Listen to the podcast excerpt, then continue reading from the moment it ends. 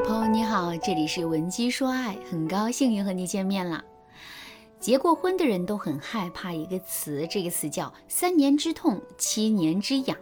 三年之痛指的是夫妻结婚三年之后，随着激情的消退，两个人之间极易产生矛盾和冲突，甚至在巨大的痛苦之中产生分手的想法。而七年之痒则指的是两个人结婚七年之后，虽然这段婚姻还在存续，可婚姻中的激情早就消耗殆尽了，两个人的相处也变得索然无味起来。当然啦，这里的三年和七年只是一种通常的说法，这并不是说两个人在结婚三年的时候就一定会闹矛盾，两个人结婚七年之后，这段婚姻就必然会变得索然无味。不过啊，通过这个词语的描述，我们也确实能够发现一个规律，那就是很多人的婚姻都会随着两个人相处时间的增加而变得越来越差。为什么会这样呢？难道时间真的能改变一切吗？难道原来无比相爱的两个人注定会变得越来越陌生吗？当然不是这样的。事实上，很多人的婚姻之所以会经历三年之痛、七年之痒，这完全是因为。他们不知道婚姻的本质是什么，也不知道该按照怎样的逻辑去经营自己的婚姻。举个例子来说，在现实的婚姻当中，你是不是会经常的夸赞自己的老公呢？听到这个问题之后，可能很多姑娘都会说：“老师啊，他天天就知道打游戏，一点上进心都没有，而且他还是个非常懒的人，就连自己身上脱下来的脏袜子、脏衣服都不洗。他这个样子，我还怎么夸他呀？”我不骂他就是好的了。这些姑娘的想法是对的吗？单纯从道理上来讲，他们确实是对的。毕竟男人确实很懒，也确实没有上进心。可是婚姻不是只讲道理就可以的，我们还要去尊重伴侣的需求。其实男人和女人在婚姻中的需求是完全不同的，我们还要从进化的角度去理解。在远古时期啊，男人负责狩猎，女人负责采集。一个女人单单靠自己的力量是很难在当时艰苦的环境当中生存下来的，所以啊，女人必须要依靠男人。这也就注定了女人会更在意男人的生存价值，也就是为了自己的生存提供保障的价值。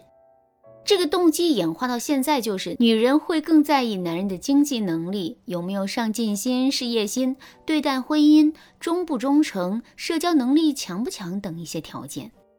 为什么我们一看到又懒又没有上进心的男人，内心就会感到无比的生气呢？其实这就是因为我们这一心理动机在起作用。那么男人呢？在远古时期，男人对女人的依赖较弱。可男人的内心却有极强的征服欲，他们希望自己可以得到更多的空间和资源，并把自己的基因更多的流传下去。所以，为了实现自己的目标，男人会更加看重女人的繁衍价值和情绪价值。这两个动机演化到现在，就是男人会更在意女人的身体、外貌、生育能力、高情商、调节家庭关系的能力等等。为什么我们批评完男人之后，男人一般都会跟我们逆反，甚至是在之后做得更差呢？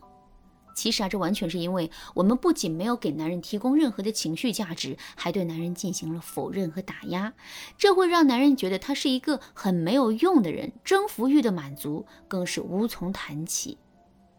如果你也因为盲目的批评让男人对你产生了逆反心理，你可以添加微信文姬零五五来获取专业的帮助。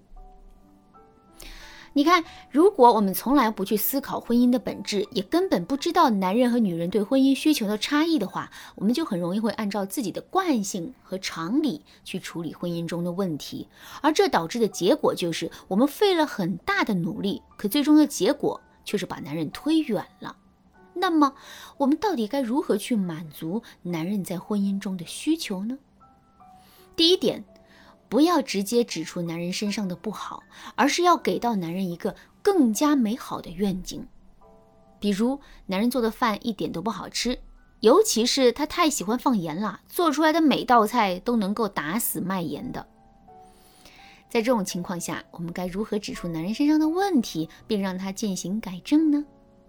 千万不要直接对男人说：“你做的菜太咸了，下次少放点盐，要不真的没法吃。”听到这句话之后，男人的自尊心肯定会受到打击。与此同时，他炒菜的积极性也会迅速下降。正确的做法是，我们要给男人制造一个更加美好的愿景。比如，我们可以对男人说：“亲爱的，你炒的菜真的是太好吃了。如果再稍微少放一点盐，对于我们这些口味淡一点的人来说，那简直就是完美了。”听到这句话之后，男人不仅不会受到打击，还会受到鼓励。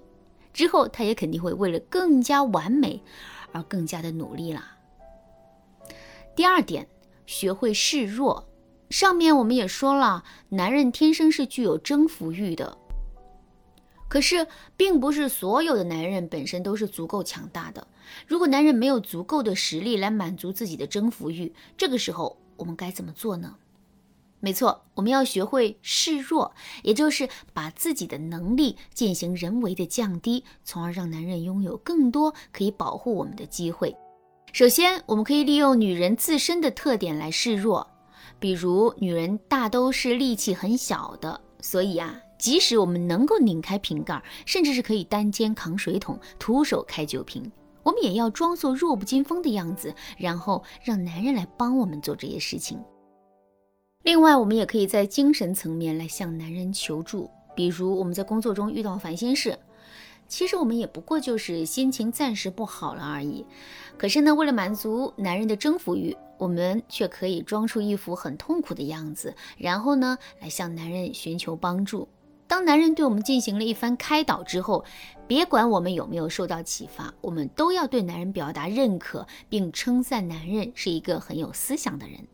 这样一来，男人的虚荣心和征服欲肯定就能得到满足啦。与此同时，两个人的婚姻也就变得越来越和谐了。当然啦，在男人面前示弱的方法还有很多，而且针对自身不同的特点，我们采取的示弱方式也会有所不同。如果你想针对自身的具体情况得到导师的指导的话，一定要马上添加微信文姬零五五。